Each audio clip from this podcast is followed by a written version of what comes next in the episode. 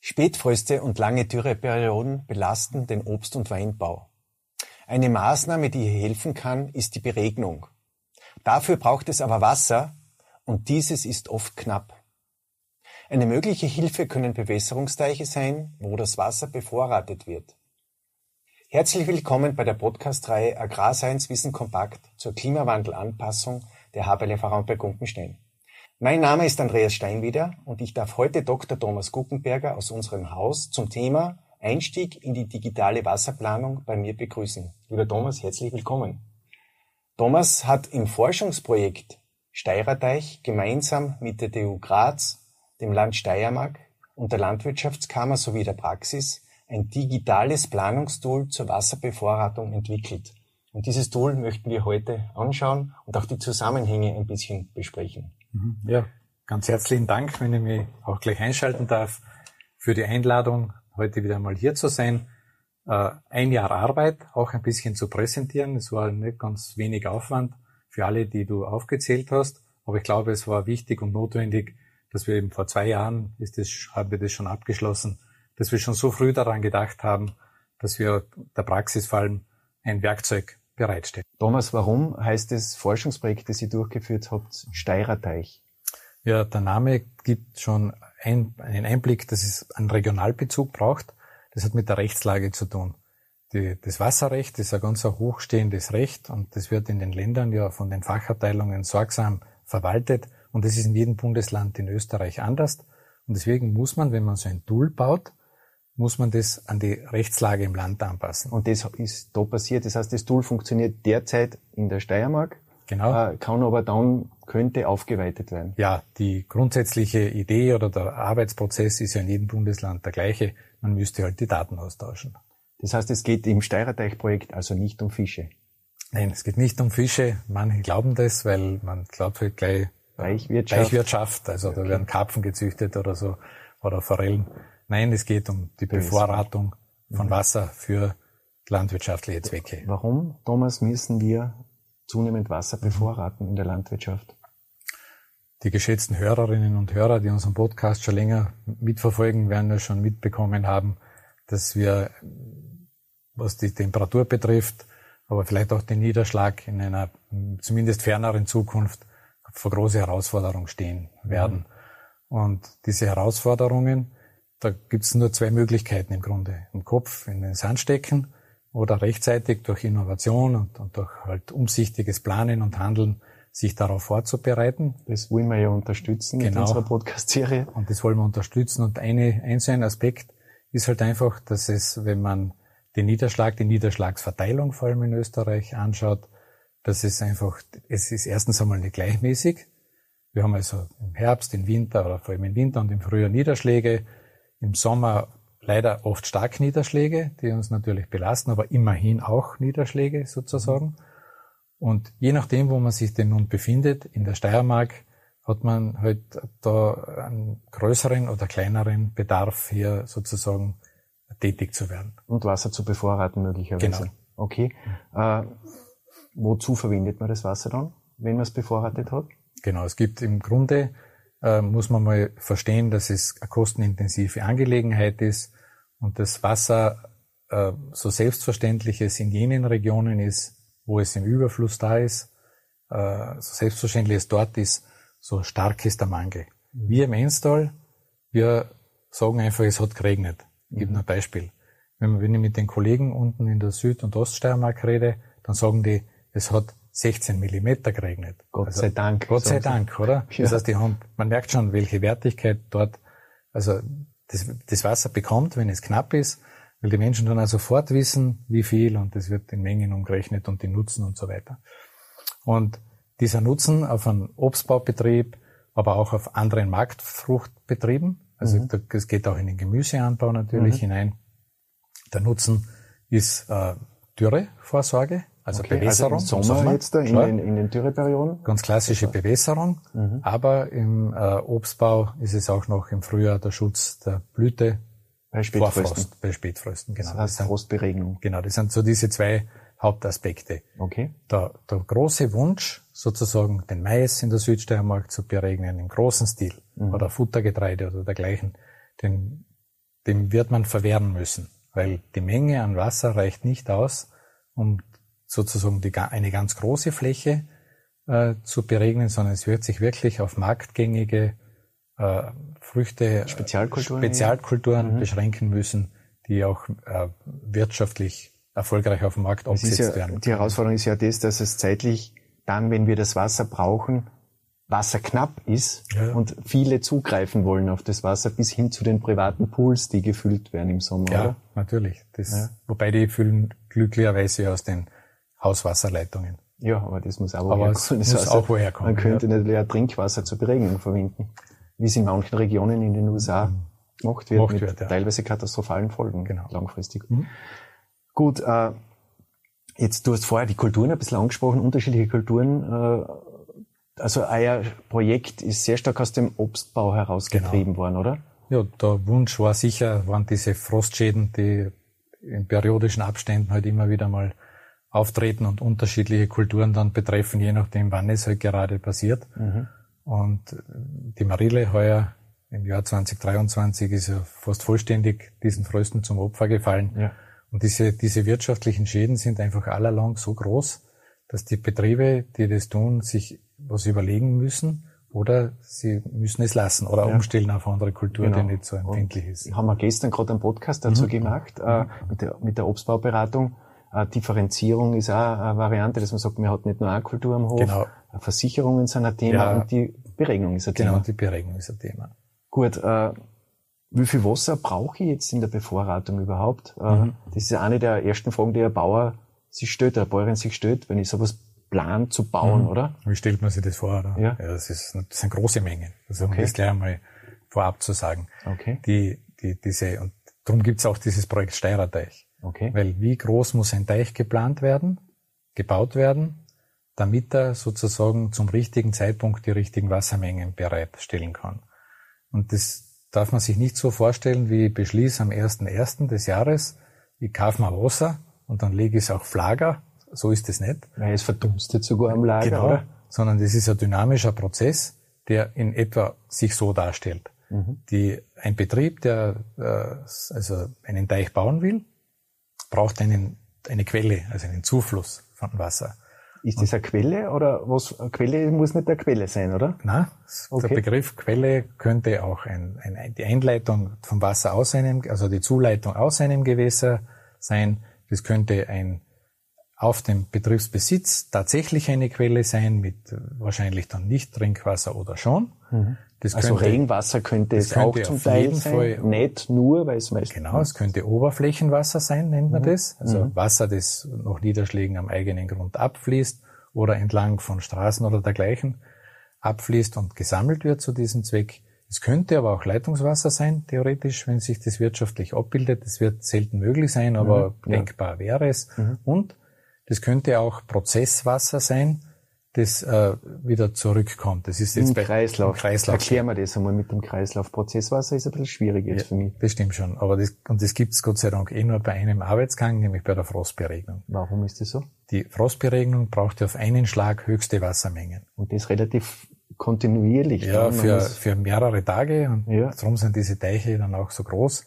Und zu dieser Zeit, wo das gemacht wird, ist aber klar, dass das Wasser weder vollständig verdunstet, kann es gar nicht, weil es zu kalt ist, und es versickert auch nicht.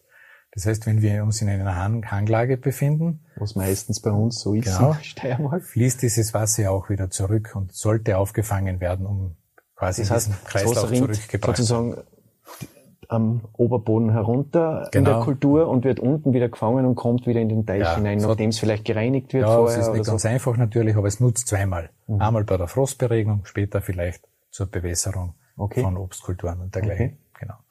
So, so ist, sind also die Wasserquellen. Mhm. Und da gibt's ja eine zeitliche Dimension, oder? Bei den Wasserquellen. Also es gibt Jahreszeiten, ja, wo ich leichter was abzweigen kann aus einem genau. Bach, äh, muss, der vorbeirinnt. Man muss die Schüttung kennen. Die Schüttung der eigenen Quelle, das Recht auf die Wasserleitung und man muss natürlich, und das ist immer der große Punkt, und deswegen sind die, waren die Projektträger ja auch das Land Steiermark und die Landwirtschaftskammer, man kann nicht einfach Wasser aus einem öffentlichen Gewässer entnehmen, sondern man braucht ein Wasserrechtsverfahren und dieses Wasserrechtsverfahren ist komplex, es ist umfangreich. Das braucht Daten. Und das braucht Daten, so ist es genau, Planungsdaten. Okay. Und darum ist Steirerteich eigentlich ein Planungstool für diesen Prozess. Äh, wenn ich mir jetzt einen Teich, wenn ich glaube, ich brauche einen Teich als Bäuerin oder Bauer und ich will den in den nächsten fünf Jahren mal bauen, dann ist es sicher klug, sich einmal in dieses Tool einzuarbeiten, einmal diese Planung selbstständig durchzuführen, mhm. alle Fragen einmal für sich zu beantworten, damit man mit konkreten Vorstellungen, mit einem gut gesattelt, mit einem guten Wissen dann zur Behörde gehen kann oder zum zum Zivilbüro, das ja dann in der Regel diese Über Planung das Rechtliche begleitet. werden wir noch ein bisschen mhm. reden. Vielleicht schauen wir mal ins Planungstool jetzt rein. Also wir sind in der Digitalisierung. Mhm. Äh, wir sind in der Wasserbedarfsermittlung, mhm. Äh, in der zeitlichen, in der räumlichen, mhm. oder? Ja, genau. Und was, also, wie, wird, wie, ist das, wie kann man sich das vorstellen? Man würde einmal sagen, es gibt einmal eine URL, sozusagen eine Adresse im Internet, ja. www.steirerteich.com. Das heißt, das, das kann jetzt jeder zu Hause kann jeder, jetzt eingeben. Kann jetzt jeder eingeben und dann wird man dort auf die Startseite von Steirerteich kommen. Dann muss ich mal viel Geld zahlen, damit ich da rein darf? Null. Null. Zero. Also es ist kostenlos. Ja, natürlich ist es kostenlos. Ja. Es ist ja unser Interesse in der Forschung, aber auch der Verwaltung, Werkzeuge äh, dem Bürger und der Bürgerin zur Verfügung zu stellen, unentgeltlich, damit sie sich vorbereiten können auf das, was denn da kommt. Also www.steirerteich.com. Genau. genau. Nicht verwechseln mit www.steirerteich.at. Dann sind wir nämlich in der Teichwirtschaft. Okay. Gut. Wenn man auf dieser Startseite ist, dann wird es dort ein bisschen erklärt. Und es gibt dort auch schon Filmmaterial und Vorträge, die wir dort direkt aufgespielt haben, die natürlich dann schon sehr fachlich sind, um ein bisschen näher zu begreifen, wie denn das geht. Wo sind so die wird. Zusammenhänge beschrieben? Nicht ja. nur das Technische, sondern auch insgesamt ja, ja, das Umfeld. Genau. Es hat einmal bis eine, zum Rechtlichen. Es hat einmal eine Tagung gegeben, dazu eine kurze Fachveranstaltung und da sind die Beiträge auch drauf. Und dann ist es eigentlich relativ einfach. Der erste Schritt ist, sich dort ein Konto anzulegen wie halt immer, wenn man irgendwo ein Tool nutzen will, mit Muss Adresse, Name, XY, genau. Betriebsnummer. Und man braucht die eigene Betriebsnummer dafür, die muss man eingeben. Dann wird ein E-Mail versandt, das muss man bestätigen zur Sicherstellung der Datenschutzgrundverordnung und dann kann man in dieses Tool betreten. Mhm. Und dann gibt's eine kleine Hürde, die man bewältigen muss. Da stehe aber, wenn das wirklich wer gut probieren will, gerne zur Verfügung. Nämlich, man muss aus dem AMAGIS die eigenen Mehrfachantragsdaten herunterladen. Weil für diese Planung brauchen wir die Kulturen mhm, und die Fläche. Und die Flächen und das müssen wir dann ganz genau wissen. Mhm. Das können Bäuerinnen und Bauern selber tun. Aber noch einmal, es ist nicht ganz einfach, ich bin da gern nicht bereit. Also Thomas Guckenberger, HPLV Raumberg Genau, ein Mail schreiben, einfach mich googeln bitte und ein Mail schreiben. Mhm. Dann, wenn das wer nur testen will, dann ist es so, auf der ersten Seite gibt es einen Testdatensatz. Okay. Von diesen Geodaten, die man, damit man dann später was probieren kann. Dann lädt das man das. Wäre in der Schule zum Beispiel ja, genau, nutzbar. Genau, genau. Dann kann man das laden. Dann also hat man bald einmal eine geografische Oberfläche mit der steirischen Landkarte, wo die Feldstücke drinnen sind. Und dann ist es wirklich wie am Zeichentablett. Dann geht man hin, sagt, ich möchte einen Teich planen, den zeichne ich irgendwo hin, in meinen Hof. Vielleicht im Toll unten, wo der Boot vorbei genau. Dann mache ich jetzt eine Leitung vom, vom Fluss, an, an dem ich wohne, zu meinem Teich. Und ich zurück mach, auch wieder, weil das Überwasser genau, wieder zurückrennen muss. Ich mache eine Leitung von meinem, von meinem Obstgarten, damit die Frost, äh, die Oberflächenwasser wieder zurückkommt. Also zeichne alle Quellen ein und zeichne von dem Teich einfach ganz grob die Leitungen dorthin, wo ich glaube, dass ich Leitungen brauche. Und dann ist wirklich einmal so eine grobe Skizze entstanden, wie das also bautechnisch aussieht. Dann kann man weiterblättern aufs nächste Blatt, wo dann die einzelnen Schläge gelistet sind. Und dann sagt man einfach, welche Kulturen man bewässern will mhm. und, und welche Maßnahmen das okay. Design. Da ist jetzt Frost und das genau. dann schon zu Und das Wann haben wir, das haben wir wirklich hervorragend gelöst, weil es ist so, es gibt also so äh, Wasserversorgungskurven für die ganze Welt von der FAO, das ist eine weltweit agierende Behörde und das gibt es auch für Österreich. Das haben wir abgeglichen mit unserem nationalen Wasserbedarf für einzelne Kulturen. Und dann schauen wir uns immer zuerst einmal an, in welcher Region bin ich, was ist dort der natürliche Niederschlag und was braucht die Kultur zu dem Zeitpunkt. Mhm. Und dann entsteht eine Differenz und es, um diese Differenz geht's, um diesen Mangel sozusagen. Kann ich aus Durchschnittsjahren den Wasserbedarf berechnen, weil es ja dann meistens außergewöhnliche Jahre sind, wo ich das Wasser brauche? Diese Kurven sind, beruhen auf Durchschnittsjahren. Okay. Also es ist nicht, nicht ein Sonderjahr, sondern Brauche ich es also ein bisschen, muss ich ein bisschen was zusätzlich Wasser drinnen haben? nein, im Grunde nicht. Nicht. Glaube Okay. glaub ich nicht. Äh, Ich glaube, man muss einfach schauen, dass diese Kulturen, äh, äh, diese Datensätze aktualisiert werden, laufen. Aber es geschieht tatsächlich. Mhm. Und dann weiß ich einfach, ich habe da fünf Hektar Obst und Pfirsich und weiß nicht, Ja, irgendwas. Steinobst, und irgendwas vielleicht oder noch, Äpfel. und irgendein, irgendein, irgendein Gemüse, ein Mhm. spezielles, das ich halt bewässern möchte. Und dann es entsteht einfach eine Summe des Mangels zuerst Mhm. einmal. Und zwar monatsweise, klarerweise. Also ist ja klar, die Kulturen haben einen unterschiedlichen Reifezeitpunkt, der, der Wuchs ist ganz unterschiedlich. Äh, vielleicht ein kleiner Hinweis, man hat ja auch schon Podcasts zur Bewässerung im Grünland gemacht. Ja. Da ist ja das immer zu jedem Schnitt entsteht so ein Peak. Das ist bei diesen Dauerkulturen nicht so. Da ist eine Grundversorgung notwendig und viele haben dann, wenn es hin zur Reife geht, um die Qualität der, der Ware zu erzeugen, einen zusätzlichen Wasserbedarf Okay. sozusagen. Also da hat man das ganze Jahr im Augenblick und dann weiß ich, ich brauche im März, April für die Frostberegnung diese Menge, ich würde im Juni für die, fürs Obst äh, die Menge brauchen und im September vielleicht ein bisschen mehr wieder für Die Abreife. für die Abreife. Ja. Das wird alles sozusagen berechnet und so und diese Summe mit einigen Zuschlägen, also mit Verdunstung und solche Dinge oder? und Verlusten, diese Summe ergibt dann am Ende eine gewisse Kubikmenge. Da steht dann, Sie brauchen 4200 Kubikmeter. Was? Muss der Teich groß sein. Okay, da ist also das, was die Kultur braucht, auch schon abgezogen. Also Ja, natürlich, klar. Und das, was einfließt, ach so. Na, zuerst braucht Jetzt man geht's das um die. Menge einmal, ja. Um die Menge. Und dann, dann, ist die Frage, wo kommt es her, oder? Ja, das kommt erst. Ja, wo kommt es her? Und dann muss ich halt meine Quellen, die ich aber schon gezeichnet habe, muss ich versehen. Das heißt, wir müssen wissen, wenn wir eine eigene Quelle am Grund haben, wie viel schüttet die. Wir müssen Dafür nehme ich davon komplett ein, nehme ich sie komplett her. zum Beispiel, genau, das kann man sagen, in welchen Monaten Mhm. des Jahres. Man sagt, wie, was gibt's an Oberflächenwasser und so. Und dann kann man, das ist momentan noch so eher explorativ, da muss man probieren. Dann gibt man mal ein, wenn man einen Zuleiter hat, gibt man mal ein, einen halben Sekundenliter Zuleitung zum Beispiel. Aus dem Bach. Aus dem Bach. Ja. beginnend im September und über den ganzen Winter sozusagen, dass diese Bevorratung stattfinden kann. Was ja dort möglich ist vielleicht, wenn gerade in dieser Zeit der Bach vielleicht eben mehr als genug Wasser hat. Und das ist das Schöne, wenn man diesen Faktor Zeit ins Spiel bringt, dann kann man wirklich mit sehr kleinen Zuleitungsmengen auch schon etwas Und erreichen. das ist ja der Knackpunkt, Ja. weil es ist ja, das Wasser ist knapp Genau. und es wollen viel zugreifen auf diese Ja, Ressource. und, und das müssen, wir müssen ja auch an die Ökologie der Gewässer Ja, denken, genau. natürlich. Wir Ja. können nicht kommen dann, wenn, Ja. es frost, wenn es fröstelt und alle ja. den Fluss aussaugen sozusagen. Oder im Sommer, wenn eh Ja, schon der genau. Leer ist, weil das der letzte Rest. Lano sozusagen Ja, ausholen. Das genau. geht einfach nicht. Und da schützt auch die Behörde zu Recht diese ganzen Gewässer, Mhm. ihren Gewässergüteplan und dergleichen.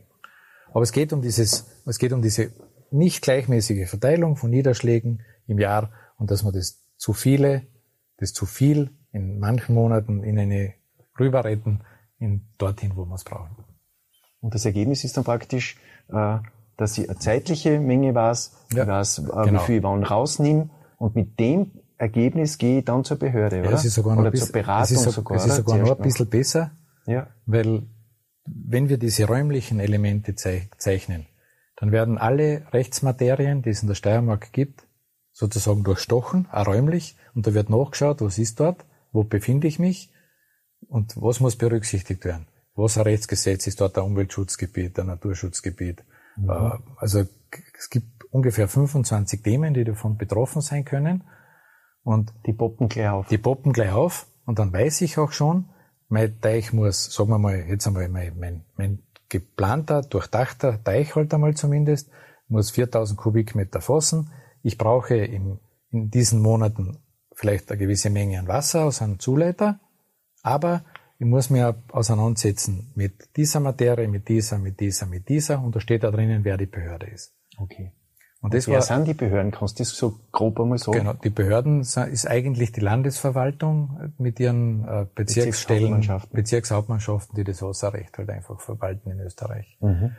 Und äh, da kommt, wenn man das halt natürlich beginnt, entsteht schon ein rechter technischer Planungsprozess, weil man braucht dann ein technisches Büro, dann ist man an der Antragsteller an der Behörde, so das wird immer mehr, oder? Die Behörden sind ja jetzt auch nicht ausgestattet mit unendlich vielen Personen, das braucht sehr Zeit.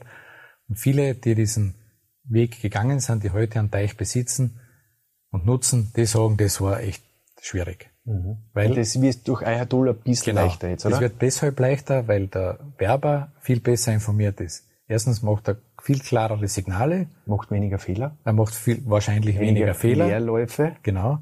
Und kann aber auch sicher besser argumentieren im Hinblick auf das, was er erreichen will. Zugleich hoffen wir aber auch, dass man einfach auch schon sofort merkt in der Planung, dass das halt nicht einfach was ist, das ich mir einbilden kann.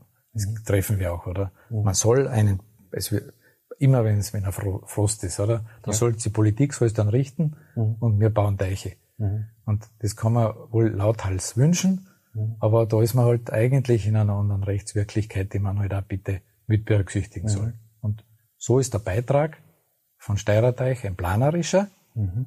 Mhm. Zum, für die Anpassung an den Klimawandel mit der, mit der Hoffnung, äh, dass es technisch bessere Zahlen gibt. Einerseits auch eine ökonomische Bewertung übrigens äh, ist, ist, ist, ist noch okay, drinnen, das dass man sich grob vorstellen kann, mhm. was das kostet. Mhm.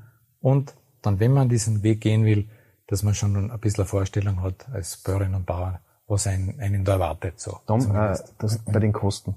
Äh, ist da die Beregnung, Frostberegnungsanlage in der Kultur dann auch dabei? Oder ist das nur der Teich, nur unter Anführungszeichen? Das, man, immer wenn man sowas zeichnet, in diesem Gießteil, entsteht da was. Dann sagt man, ich brauche jetzt ein, ein Rohr mit einem gewissen Durchmesser. Und der weiß schon, hat und Kosten da, hinterlegt. Da ist ein Kosten hinterlegt, die natürlich jetzt gerade dieser Tag über mal reingeschaut, natürlich jetzt heuer adaptiert werden müssten, weil es ja. ziemlich teuer geworden ist. Ja. Teich, einen Teich zu bauen, ist wie einen Stall zu bauen. Okay. Also es ist teuer, also nicht ganz so teuer vielleicht, wie wenn man jetzt für die, aber wenn man es auf die Fläche bezieht, wenn man bedenkt, diese Betriebe sind ja oft nicht sehr groß. Wir reden da bald einmal von sechsstelligen Summen. Okay. Und das ist wirklich ein, so, ein, so ein Teich ist eine Sache, die wohl überlegt sein muss. Mhm. Aber es ist natürlich auch eine Sache für Generationen. Okay. Gut, also wir sind schon fast am Ende, Thomas. Also mhm. ich würde jetzt sagen, wenn ich jetzt so, wenn ich vorhabe, so etwas zu machen, mhm. dann logge ich mich dort ein und gehe das einmal durch. Mhm. Hab ein Ergebnis. Gehe mit dem Ergebnis vielleicht zu einem Obstbauberater und dass der auch mal drüber mhm. schaut, ob das fachlich sinnvoll ist, oder? Zum Beispiel, ja. Und geht dann zur Behörde. Geht dann zur Behörde, beziehungsweise es ist sicher sinnvoll, in dem Fall äh, diese Pfade einzuschlagen, die die Landwirtschaftskammer schon vorgegeben hat. Da gibt es einen Leitfaden dazu, wie man okay. sowas macht. Und das halt einfach dann so abzuhandeln. Okay. Genau. Und die, für diejenigen, die da jetzt am Anfang irgendwie die Hürde nicht knacken, weil es ist natürlich ein digitales Tool am Anfang immer ja. nicht so intuitiv und das ist ein schwieriges Thema, oder? Ja. Also es ist nicht so ganz was Einfaches. Da würde ich einfach wieder sagen, ein Mail an mich schreiben. Ich sammle schon gelegentlich einmal Betriebe, die Interesse Dass haben. Dass man ein Zoom-Meeting macht. Macht dann so. ein Zoom-Meeting und dann sprechen wir mal eine Stunde oder zwei drüber. Ja, super, Thomas. Genau. Äh, das ist Forschung für die Praxis, würde ja, ich mal sagen, so. und Nutzung der digitalen Medien. Genau. Äh, Danke vielmals, äh, dass du heute bei mir zu Gast warst und Ihnen zu Hause wünsche ich alles Gute. Ich hoffe, es war interessant für Sie und Sie können das auch nutzen in Ihrer Arbeit auf Ihren Höfen und Betrieben. Und wir würden uns freuen, wenn Sie bei einer unserer nächsten Podcast-Serien auch wieder als Zuhörer dabei sind. Alles Gute und auf Wiederhören und auf Wiedersehen. Raumberg Kupfenstein